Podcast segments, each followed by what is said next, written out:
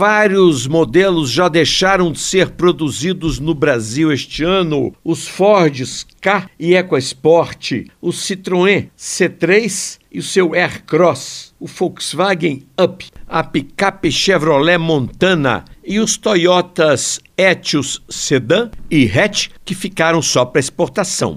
Porém, ainda tem vários outros caindo do telhado em 2021 e se você estiver pensando em comprá-los, não se esqueça de pechinchar até o último centavo. São eles da Volkswagen, o Fox, da Fiat, o Uno, o sedã Gran Siena e a minivan Dobló. Destes que se foram, substituição confirmada para este ano do Citroën C3 e da Chevrolet Montana, que terá como substituta uma picape maior na faixa da Fiat Toro ou Renault Oroch.